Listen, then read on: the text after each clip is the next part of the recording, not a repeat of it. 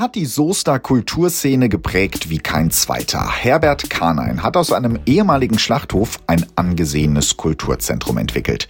Damals, Anfang der 90er Jahre, hat Michael Osterhoff noch als Barkeeper im Kulturhaus gearbeitet. Seit Anfang Oktober ist er nun Chef.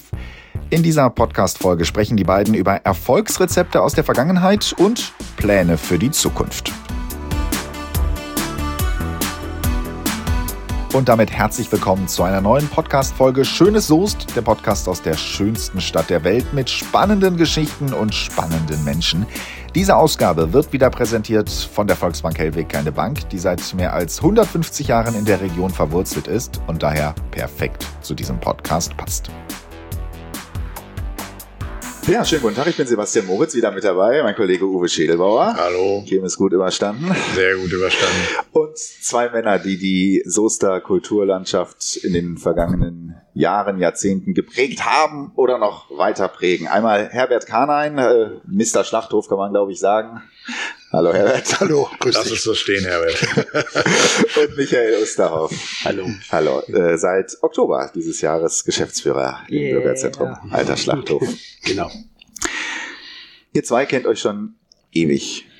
Hm, zumindest äh, 30, 30 Jahre oder wie auch immer. Mindestens, ne? In Schlachthofzeiten gerechnet ewig.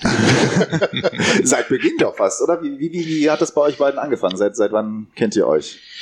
Ja, und es war auch relativ Anfang, am Anfang des Schlachthofs, äh, mit Michael uns in der Kneipe gearbeitet. Und da haben wir halt auch viel geredet. Das war eine sehr kommunikative Truppe damals. Sehr viel Spaß gemacht und äh, ja, und seither kennen wir uns und dann natürlich aus den Augen verloren, auch durch seinen Auslandaufenthalt natürlich äh, aber zwischendurch mal kurz getroffen und Hallo gesagt. Und als ich dann in der Zeitung gelesen habe, dass Michael den Job kriegt, habe ich mich sehr gefreut. Ja, sprechen wir gleich nochmal drüber, äh, über deine Wege, Michael, wie du also auch übers Ausland dann irgendwann zurück wieder in die schönste Stadt der Welt gekommen bist. Herbert, damals, als es angefangen hat, Anfang der 90er Jahre, ja. Du warst ja schon dabei, da ähm, gab es im Schlachthof noch keine Veranstaltungen und keine Konzerte, wie auch immer. Du hast ja wirklich ganz von Anfang an es war noch nicht mal Baubeginn genau. für den Umbau, das stimmt. Mit aufgebaut. Mhm. Also damals ja. war es wirklich, also 88 ist glaube ich der Schlachthof als Schlachthof so zugemacht worden. Zugemacht ne? worden und in 91 war ich in Soest. Ja. Wie, wie wird das damals angefangen? Also wie, was war da die Idee? Warum kann man auf die Idee aus einem Schlachthof ein Kulturzentrum, eine, eine Stätte zu machen, wo sich auch Bürgerinnen und Bürger begegnen können? Nun, das ist ja nicht originär in Soest erfunden worden. Es mhm. äh, gibt ja in ganz Deutschland äh, viele Initiativen, die sozusagen angeregt durch ähm, Industriebrachen auf die Idee gekommen sind, die umzunutzen. Mhm. Äh, so auch in Soest. Dann gab es eine Initiative, die sehr, sehr lange eigentlich dafür gekämpft hat, gesucht hat. Es war auch erst ein anderes Gebäude im Gespräch. Und als dann der Schlachthof frei wurde, äh, hat man dann umdisponiert auf den Schlachthof, was ich für die bessere Lösung halte, weil das alte Rutemeyer-Gelände, da wo jetzt die Stadthalle steht, wäre halt nicht so geeignet gewesen. Meiner Meinung nach kennen die Umbaupläne auch. Und da haben wir eigentlich Glück gehabt mit dem Schlachthof. Und da hat man jemanden gesucht, der auch ein bisschen Ahnung mitbringt. Das war eine Bürgerinitiative. Gut gewillt, sicherlich, aber ähm, auch nicht unbedingt mit großer Sachkenntnis hm. gesegnet. Und da hat man eben jemanden gesucht, der schon woanders gemacht hat. Und ich habe 15 Jahre in Osnabrück in ähnlicher Tätigkeit schon unterwegs und so bin ich nach Soest gekommen. Hm. Hast dich in Osnabrück praktisch 15 Jahre darauf vorbereitet, dass du dann in Soest... Äh Den ganz langen Anlauf. Aber das ist ja dann sofort richtig losgegangen. Also ich habe das nochmal nachgelesen, ich habe irgendwo gefunden, äh, in den ersten 100 Tagen 24 Veranstaltungen mit mehr als 6000 Besuchern, also praktisch von 0 auf 100, ne? Das weiß ich gar nicht, wie viele Besucher wir da hatten. Nein, ich habe auch vorher, haben wir schon was angefangen. Als ich nach Soest kam, war ja Umbau. Ja. Der fing dann auch kurz danach an.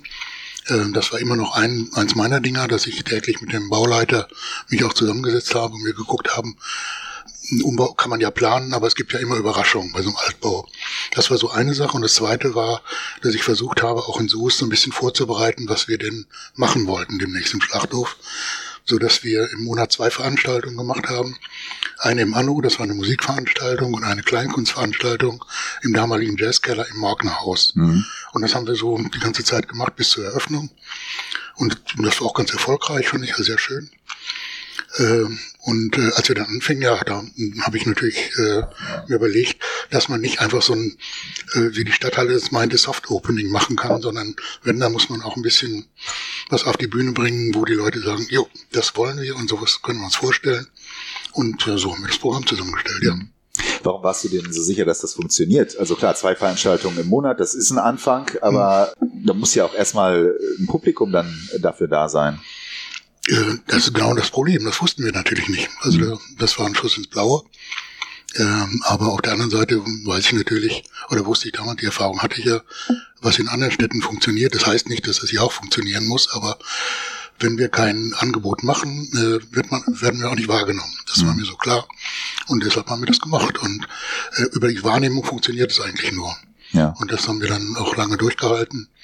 Ähm, und ich glaube, das war der richtige Weg. Also da mal was Kleines zu machen und zu gucken, ob jemand kommt und wenn nicht, das dann nicht mehr weiterzumachen, das funktioniert, glaube ich, nicht. Michael Herbert redet nicht so gerne über sich selbst. Er hat den Schlachthof mit aufgebaut und äh, der Schlachthof und auch die Stadt Soest verdankt ihm, glaube ich, eine Menge. Deshalb kannst du jetzt vielleicht mal über ihn reden. Also wie hast du denn Herbert so in den ersten Jahren erlebt, als das mit dem Schlachthof alles anfängt? Du in der Kneipe gearbeitet und er derjenige, ja, der den ganzen äh, Laden da aufbaut. Wie ich ihn wahrgenommen habe, ja, du warst letztendlich derjenige, der wenn ich da war, warst du da, äh, bist immer wieder in die, äh, in die Kneipe gekommen. Wir haben äh, Dinge besprochen. Du hattest Gespräche mit äh, einigen aus dem Verein zum Beispiel, aus dem Trägerverein, wenn ich mich da richtig erinnere, äh, damals noch mit, mit Heike Reintanz, die das Booking mhm. gemacht hat. Äh, ihr seid in die Kneipe, aber eigentlich selten zusammengekommen. Du hattest Gespräche dort und bist wieder verschwunden und zurück ins, ins Büro gegangen mit Ingrid, sie saß damals noch im Büro, Heike saß im Büro. Ähm, ich habe das gesehen und habe mit Heike auch viel darüber gesprochen, welche Programmpunkte jetzt kommen werden. Äh, erstmal aus der aus der Sicht eines eines Wirtes, äh, wie viel äh, wie viel ähm, Personen brauchen wir für die und die Veranstaltung. Also da ging es eigentlich eher so um das äh, um die Umsetzung und äh, die Organisation habe ich nur so ein bisschen am Rande mitbekommen. Habe aber gesehen, dass es unglaublich viel Arbeit gewesen sein muss, weil ihr einfach sehr, sehr viel im Schlachthof im Büro wart und gearbeitet habt, damit dieses Programm realisiert werden kann. Und du bist ja dann, Michael, damals äh, aus der Kneipe rausgefahren Richtung Skandinavien hast da was gemacht und bist irgendwann wiedergekommen und hattest hier in Soest was vor und hast dann irgendwann Herbert, glaube ich, nochmal getroffen. Wir hatten, ich hatte damals, ich hatte, parallel hatte ich mehrere Jobs hier in Soest. Ich habe, mein erster Job war eigentlich Abitur zu machen ähm, was dann irgendwann zum Zweitjob Du warst am, am Konfus. Ich ne? habe am Konfus Abi gemacht. Äh, genau, in der Zeit habe ich dann aber auch gleichzeitig im, äh, im Hellwegradio gearbeitet als freier Mitarbeiter habe darüber natürlich auch von den Veranstaltungen gehört, die auch vom Hellweg Radio aus gefeatured wurden. Ähm, wir haben dann Tickets gehabt, die wir dann auch zum Teil verlost haben. Also das war so mein erster Berührungspunkt mhm. eigentlich mit dem, mit dem Schlachthof. Hab dann gleichzeitig äh, noch für die damalig noch existierende Szene ein, ein Magazin, ein Veranstaltungsmagazin. Dafür habe ich fotografiert und Texte geschrieben und äh, aber ja parallel eben beim Schlachthof auch gearbeitet. Und das wurde immer mehr ähm, weil ich das am liebsten gemacht habe, da zu arbeiten und habe da sehr viel Zeit verbracht. Äh, und dann irgendwann war der Punkt, dass ich Zivildienst angefangen habe. Dann habe ich nur noch diese beiden Sachen gemacht, Zivildienst und Schlachthof. Und während der Zeit habe ich mit einem Freund zusammen einen alten VW-Bus, einen T2, restauriert. Und wir sind dann am 1. Mai 1995 äh, sind wir losgefahren nach Skandinavien, genau. Und ich hatte ein Versprechen im Gepäck, dass ich bei dieser Szene danach ein Volontariat machen kann. Und das gefiel mir von der Idee her, konnte ich schreiben, fotografieren, alles das, was ich gerne mache. Äh, kam dann aber zurück nach drei Monaten und äh, siehe da, die gab es gar nicht mehr. Das war noch vor, vor dem Internet und vor dem Mobiltelefon. Äh, und somit war ich erstmal wieder in Soest. Und, äh, Plan B hattest du nicht. Plan B hatte ich ehrlich gesagt nicht. Aber Plan B hat relativ schnell dann, äh, ist dann schnell gefunden worden. Und das war dann dieses Gespräch mit Herbert, dass ich dann in äh, im, im Büro gesessen habe und so ein bisschen mein Leid geklagt, äh, geklagt habe und sagte so, ja, was mache ich denn jetzt? Und äh, dann hast du, Herbert, tatsächlich gesagt, so, naja, warum, warum studierst du nicht? Mhm. Und hast mir den, den Studieführer auf den Tisch gelegt, den du da gerade hattest. Ich weiß nicht, wo du den gezaubert hast. Das weiß ich auch nicht mehr. siebter, siebter Sinn, ne? Und dann habe hab ich nachgeguckt und dann hast, haben wir zusammen tatsächlich äh, nach, hast du gefragt, so was interessiert sich denn? Ich ja. so, ja, Journalistik, äh, Journalismus, äh, Kulturwissenschaften, Kultur. Management, äh, ja, und dann, dann stand da Bremen. Und äh, das kann man an der Uni Bremen studieren. Und ja, ich wusste, dass ich da Verwandtschaft habe. Und dann bin ich ähm, tatsächlich am nächsten Tag äh, nach Bremen hochgefahren und zwei Tage später Zwei Tage später hatte ich tatsächlich irgendwie meinen äh, Studieplatz, äh, meine Wohnung, äh, all das in der Hosentasche und bin dann wieder zurückgefahren nach Soest. Aber du warst dann auch nicht ganz so lange in Bremen. Ich war zwei ich. Tage in schon Wieder, ja. Ich war zwei ja, Tage ist in Bremen. immer noch ein gefragter Mann, da klingelt das Handy. Genau. Hast du schon wieder Veranstaltungen abgemacht hier? Ne? Ja, selbstverständlich. Ja, Heute Abend. Ja. Aber wir verraten nicht wo nein, und wie. Nein, nein, genau. Auf keinen Fall. Ja, wenn, wenn, wenn, wenn, das nämlich gesendet wird, ist ja heute Abend nicht mehr heute Abend. das war jetzt tricky, ja. Weiter. Du bist dann irgendwie im Flieger und über einen großen Teich, ne? Ich bin, ja, ja, genau. Ich bin erstmal mit dem roten Golf zurück nach Soos gefahren, freudestrahlend, dann nach Bremen gefahren nochmal und dann da gewohnt, ein Jahr studiert, hatte mich in der Zeit dann auf ein Stipendium beworben äh, und das hat mich dann in die USA gebracht und da bin ich dann ein bisschen länger geblieben. Es war eigentlich ein akademisches Jahr. Äh, ich habe mich dann aber so in das Land und die Leute verliebt ähm, und ähm, bin dann drei Jahre, zwei, dreieinhalb Jahre, glaube ich, geblieben. Genau, bin dann zurück, äh, habe während der Zeit, wie, wie, gesagt, studiert, aber auch ein paar andere Sachen gemacht, vor allem Fotografie, habe da mehrere Ausstellungen machen dürfen in den USA und äh, habe auf Cape Cod gewohnt, äh, auch da als, äh, als Knapier sozusagen.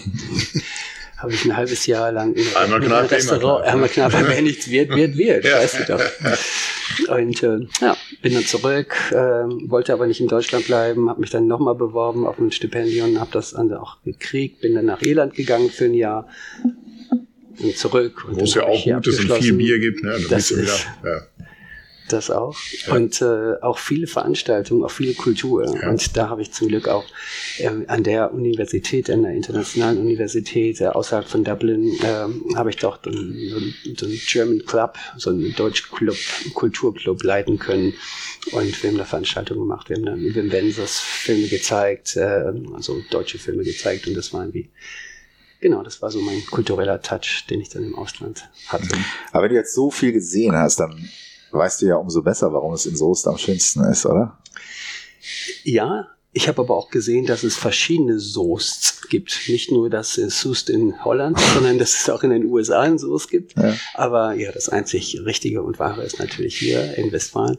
Und da habe ich mich tatsächlich auch, ich als äh, ja, der, der hier geboren wurde im Marienkrankenhaus und hier auch viele, viele Bekanntschaften und Freunde hatte.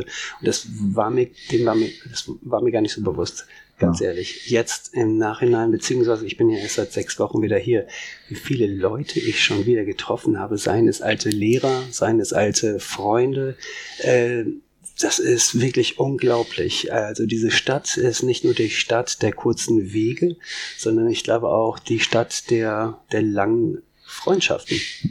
Mhm. Ja, schön.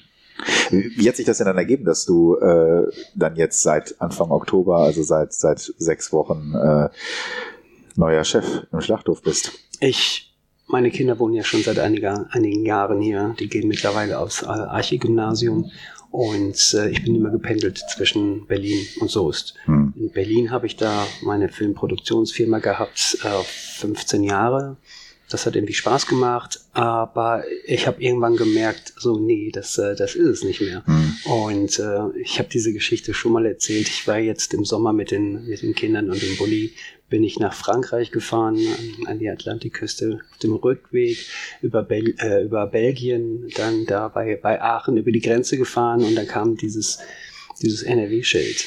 Mhm. Und die Kinder hinten auf der Rückbank jubelten, jubilierten, sagten so, ja, endlich wieder zu Hause. Und ich dachte mir so, äh, kann ich irgendwie, kann ich nicht so richtig nachvoll, kann ich, kann ich, kann ich doch nachvollziehen. Mhm. Das Gefühl war tatsächlich, es war ein sehr emotionaler Moment. Hätte ich nie gedacht, aber dass ich den jetzt nochmal, äh, habe ich schon mehrere Male jetzt erzählt. Das war tatsächlich so ein Punkt, so ein Wendepunkt, Schön. dass ich dann irgendwie sagte so, ja, irgendwie ist die Zeit gekommen, nach NRW zurückzukommen, weil das Gefühl habe ich nicht, wenn ich nach Berlin komme. Punkt. Also emotional, Bauchgefühl sagte mir, machen und äh, dann habe ich mich relativ schnell beworben hier auf mehrere Stellen im, im, im Bereich Kultur, Kulturmanagement und äh, hatte auch einige Zusagen, aber habe dann auch erfahren, dass die, die, die, Stelle des, die Stelle des Geschäftsführers in, in Soest im Schlachthof vakant war. Und das war ja auch mich, wieder irgendwie ein Zufall. Ne? Ja, ich habe mit einem Freund dann nur zusammengesessen und der hatte mir dann, ich, ich erzählte ihm davon, was ich gerade machen mache, dass ich mich gerade bewerbe und äh, nochmal mit, mit, mit 50 nochmal was mhm. komplett Neues, anderes machen möchte. Und dann sagte der mir nur so, naja, hast du nicht gehört, wie die. Stelle des Geschäftsführers am Schlachthof ist vakant? Und ich so, nee, also doch. Und dann bin ich tatsächlich eine halbe Stunde später bin ich zum Schlachthof gefahren, habe da dann die äh, die E-Mail-Adresse vom Vorstand bekommen und äh, wie man so schön sagt, der Rest ist Geschichte.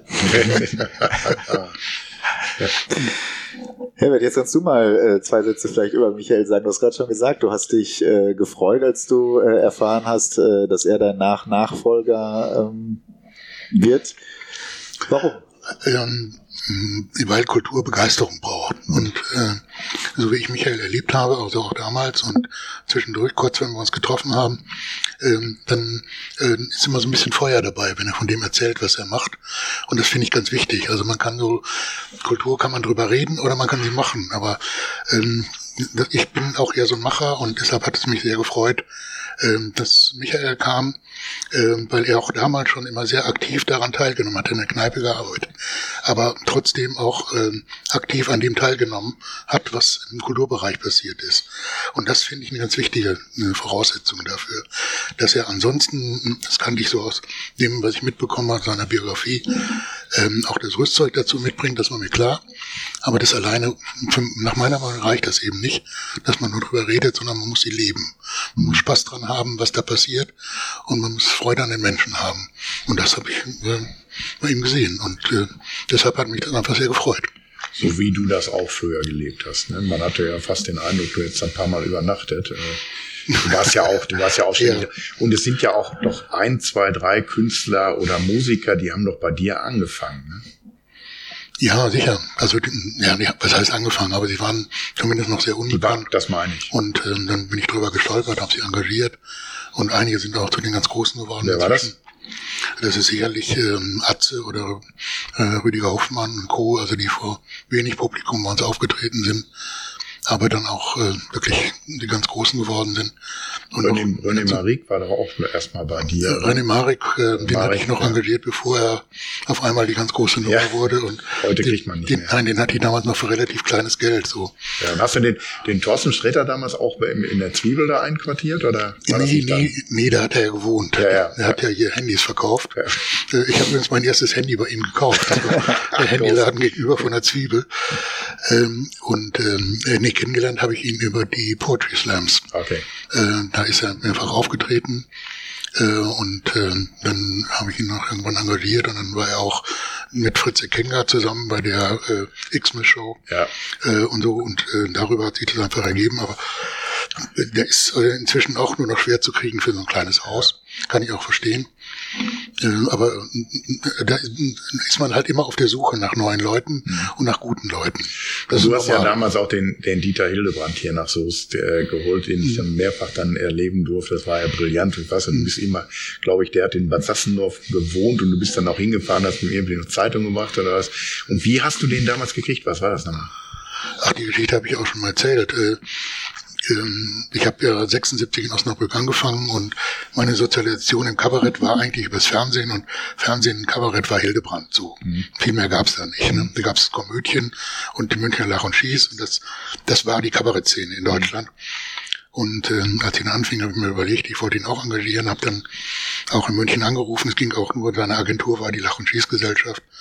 Und die Dame, die da dran war, hat mir was soll Dieter Hildebrand in Osnabrück? Der kommt nicht. Ne? Und das habe ich zwei, dreimal versucht mit der gleichen Antwort. Und dann habe ich es auch aufgegeben. In, Soest habe ich es dann wieder versucht und in der gleichen, die gleiche Frau, die gleiche Antwort, äh, bis ich dann einen Anruf bekam von einem Agenten aus Witten, der sagte, äh, Ihr Programm ist wunderschön, aber Dieter Hildebrand war noch nie bei Ihnen. Und dann wurde ich stutzig, weil es gab zu der Zeit zwei Dieter Hildebrands. Okay. Einen Bekannten natürlich und einen weniger Bekannten. Und der hat mir dann versichert, dass es der aus München war. Und äh, dann wollte ich, äh, natürlich war ich interessiert, gesagt, ich frage mal nach Termin in der Stadthalle und der hat mir gesagt, nee, nee, Sie haben 300 Plätze, das ist genau das, was wir wollen. Und so sind wir zusammengekommen und äh, das war wunderbar. Und äh, ja, schade, ja. dass es nicht mehr geht. Ja, das stimmt mhm. in der Tat. Ja. Wenn du jetzt erzählst, äh, viele, die damals noch nicht so bekannt waren, ähm, mhm. die jetzt äh, Größen sind in der Kulturszene, ähm, da brauchst du ja einmal, braucht man da ja ein Gespür für, was du ja definitiv äh, bewiesen hast. Andererseits muss man ja auch erstmal den Leuten hier in Soest verkaufen, dass sich das lohnt, da einen Puppenspieler sich anzuschauen oder ähm, wie auch immer. Ne? Also wenn du mir das jetzt so erzählt hättest, mich hättest du vermutlich da nicht hingekriegt. Also wie, wie ist das, wie habt ihr das angestellt, dass, dass du wirklich sagst, okay, da, oder das, ne, dass die Leute sagen, ja Mensch, das, das, das lohnt sich da. Der, der Herbert hat da wieder jemanden ausgegraben, äh, müssen wir uns mal anschauen. Also zu der Zeit ging es zumindest noch, äh, ich weiß auch nicht, ob das heute funktioniert, wo wir versucht haben, äh, eine Mischung aus bekannten und unbekannten mhm. Leuten zu machen. Und das immer, zumindest, dass wir ein bestimmtes Niveau nicht unterschreiten wollten. Und äh, das war für mich immer ganz wichtig. Im Kabarettbereich habe ich ja nun äh, verantwortlich auch gemacht äh, das zu gucken und dass die Leute sich darauf verlassen können, egal ob ich den kenne oder nicht oder die kenne. Ich kann da hingehen und das ist, ich werde nicht enttäuscht. Und äh, das war am Anfang natürlich noch einfacher. Anfang der 90er Jahre, da war die Kabarettszene auch noch übersichtlicher. Mhm. So, das im Prinzip kannte man alle, die so unterwegs waren. Das ist heute gar nicht mehr möglich. Heute gibt es ja ganz viele Leute, die drei Minuten gerade aussprechen können, und, aber für ein ganzen Bühnenprogramm reicht das eben nicht. Mhm. Und äh, aber das war so übersichtlich und diese Versuch dann eben äh, die Verlässlichkeit herzustellen, das war für uns wichtig und das hat auch funktioniert zumindest überwiegend. Also auch am Anfang, als wir im, äh, im Keller im Morgnerhaus gespielt haben, war Rüdiger Hoffmann und ich glaube, wir hatten doch 15 Besucher oder so. Den kannte kein Mensch, aber hinterher hat er natürlich auch äh, die großen Sachen voll gemacht. Da, da muss man auch mal dranbleiben. Also wenn man davon überzeugt ist, dass das gut ist, heißt das nicht, dass ein Flop äh, das endgültige Urteil ist. Sondern, äh, ja, wenn man so will, ist es man meint, das setzt sich durch und das ist äh, eine gute Unterhaltung, dann kann man es wieder probieren und dann, glaube ich, wird das auch funktionieren. Was sind deine Ziele, Michael, für die nächsten drei bis fünf Jahre, sage ich mal? Du wirst da bestimmt was vorhaben. Klar. Ähm. Also es ist ja wie eine, wie eine Unternehmung. Das Gegenteil von Unternehmen ist unterlassen. Und äh, da bin ich kein, kein Mensch dafür. So, ich, äh, ich, äh, ich möchte gerne einige Dinge, die Herbert aber auch gerade genannt hat, die mir auch ganz, ganz wichtig sind. Und zwar ist es so der, die, die Formel, dass äh, die Dinge, die im Schlachthof passieren, ein gewisses Qualitätsprädikat haben. Das heißt, man weiß, wenn man da hinkommt, zwar jetzt nicht blind und nicht von, von und so fort, aber das möchte ich gerne weiterführen. Das ist das, was Herbert letztendlich geschaffen hat damals, dass man wirklich auch blind am Freitag, Samstagabend in Schlachthof gehen kann mhm. und an der Abendkasse noch ein Ticket kauft und äh, man weiß, man wird gut unterhalten. Mhm. Punkt. So, und das ist das, was so es braucht. Und das ist das, was ich gerne weiterführen möchte mit neuen Künstlern, mit neuen Gedanken, mit neuen äh, Programmpunkten, die aber auch für die größere Gesellschaft letztendlich wichtig sind, beziehungsweise interessant sind. Somit werden jüngere Menschen hoffentlich irgendwie genauso angesprochen mit einem gewissen Programm wie die Altersmittelschicht. Dazu zähle ich mich auch noch. So die 35 bis 55-Jährigen, und äh, die ab, also am besten ist es natürlich, dass man ein Programm schafft, in einem Programmpunkt die alle ansprechen. Das hast du aber nicht. Das ist ganz, ganz selten. René Marek ist zum Beispiel so einer. Wäre auf jeden Fall. Also ich weiß, dass meine Kinder, wenn wir uns Autschen angeguckt haben, René Marek, wenn ich das irgendwie auf YouTube gezeigt habe, da waren die damals sechs Jahre, die haben sich totgelacht. Mhm. Und ich habe mich totgelacht. Maulwurfen. So, ja, Maulwurfen, Froschen. das ist toll. Ist ja auch praktisch äh, nonverbal. Ja, ja. Also den hast du nächstes Jahr schon im Programm dann. Den René Marek. ich habe ihn versucht zu erreichen. Ähm, aber nee, das kann ich noch nicht versprechen. Okay. Aber ich habe andere Sachen im Programm äh, und wir haben schon einige gefunden, wo ich denke so, wow, dass es genau nicht nur die Qualität hat, sondern eben auch die Bandbreite hat, mehrere Personen anzusprechen. Und äh, aber ich möchte, ich möchte gerne Partys machen. Ich möchte gerne auch für für junge Eltern Partys machen, die um 18 Uhr anfangen und um 23 Uhr aufhören. Mhm. So, ähm, ich möchte gerne andere Musikrichtungen. Ich möchte gerne auch die elektronische Musik etwas stärker in das Programm mit einbinden. Ähm, ich äh, habe die mit Rebecca Schulte äh, jemanden gefunden, die mit mir zusammen das Programm auch gestaltet. Die hat auch viel im Ausland gelebt. Die war in, ich glaube, in Belgien und Holland zum Beispiel. Und die kommt immer wieder mit neuen Ideen letztendlich über die Grenzen äh, Deutschlands Soest, aber auch Deutschlands hinaus. Und die kommt die immer wieder mit super guten Ideen, auch was man machen kann, nicht nur für junge Familien, sondern eben auch für, ja, wie gesagt, mittelalterliche 35 bis 55. Äh, wer erinnert sich nicht da gerne, dass man irgendwie auf dem Schulhof in der Pause Rundlauf gemacht hat und mhm. dass man Spaß hatte. Sowas könnte man zum Beispiel auch irgendwie in den Schlachthof holen und sagen mhm. so, hey, wir machen heute einmal einen Rundlauf ganz niederschwellig, ganz einfach, aber Hauptsache Spaß. Und ich wünsche mir eigentlich, dass neben Alter Schlachthof, Kulturhaus Alter Schlachthof auch steht äh, Spielplatz. Kulturhaus, alter Schlachthof. Mhm. Ohne, dass es letztendlich nur Kinder sind, Klar. die dort spielen. Und verrätst du uns denn hier für den Schönes Soße Podcast noch zwei, drei Namen für 2024, auf die wir uns freuen können? Nee, mag ich nicht. Ich sag nur eins, wie, wir haben einen Magier, der heißt Mellow, der kommt auf jeden Fall. Der hat mich angeschrieben, beziehungsweise das Management hat mich angeschrieben, ob wir nicht möchten, dass die Soester Bürger und Bürgerinnen allen Alters verzaubert werden. Dann habe ich gesagt, ja klar will ich das. So, okay, ich habe noch äh, die und die Daten im ersten Quartal frei und dann haben wir zugeschlagen. Klasse. Wann, wann gibt's das Programm? Also wann, wann wird's offiziell? Das wird in den nächsten Wochen, ähm, wir haben gerade diesen Wechsel von mhm. dem einen Booker zu, zu uns, äh, zu Rebecca und mir. Äh, das wird in den nächsten Wochen bekannt gegeben auf der neuen Website, die jetzt gerade auch entsteht. So. Sehr gut. Und das ist gerade im Vorfeld schon gesagt, ihr habt ja in, in, eurer Gaststätte in der Kneipe, zeigt ihr auch Fußball am Wochenende gelegentlich. Ja, das nicht in der Kneipe, sondern Nebenan wir machen das gerade erstmal in, ja, dem wunderschönen Spangcafé. Genau, aber wir haben die Möglichkeit, äh, das letztendlich auch zu transferieren, dass wir das irgendwie auch im großen Raum zeigen können, ohne extra Kosten von Sky. Das habe ich mir zugesichert. Äh, wir können das dann auf einer großen Leinwand tatsächlich vor 150 Leuten, 200 Leuten zeigen. So, ja, das geht. Cool. Herbert, wenn du das jetzt alles so hörst, was, was wünschst du dir für das, was du ja mit aufgebaut hast, also für den alten Schlachthof? Es ist ja noch nicht wieder Weihnachten, aber, äh, aber bald. Äh, das, was ich jetzt gehört habe von Michael, das macht mir eigentlich Mut. Das ist mir, glaube ich, nicht ganz zuversichtlich, äh, dass da wieder Leben einzieht. Das ähm, hat meiner Meinung nach, so wie ich das mitbekommen habe, zumindest äh, etwas nachgelassen. Ähm, und äh, wenn da wieder ein anderer Geist einzieht, freut mich das eben sehr. Ähm, und da bin ich ganz optimistisch. Hm. Äh, das ist auch nicht mehr in meiner Hand, Gottes Willen. Ich wünsche Michael da wirklich viel Glück und ein gutes Händchen. Ähm, aber ich bin äh, ganz positiv gestimmt. Und, und mindestens als Gast bist du ja immer noch äh, sicherlich das eine oder andere Mal da, ne? Und sagen wir es mal so, ich werde jetzt wieder als Gast da sein. Ja, ich habe äh, eine, mir eine lange Auszeit genommen, aber jetzt kann ich mir das gut vorstellen. Weil du doch äh, auch regelmäßig im Bärenkeller bist und äh, konntest ja nicht überall hingehen. Ne? Und äh, Ähm, Bärenkeller will ich ja nun ausschließlich zum Fußball gucken, das gebe ich zu. Aber das geht ja jetzt auch. Aber laufen, der laufen englische Wochen mehr.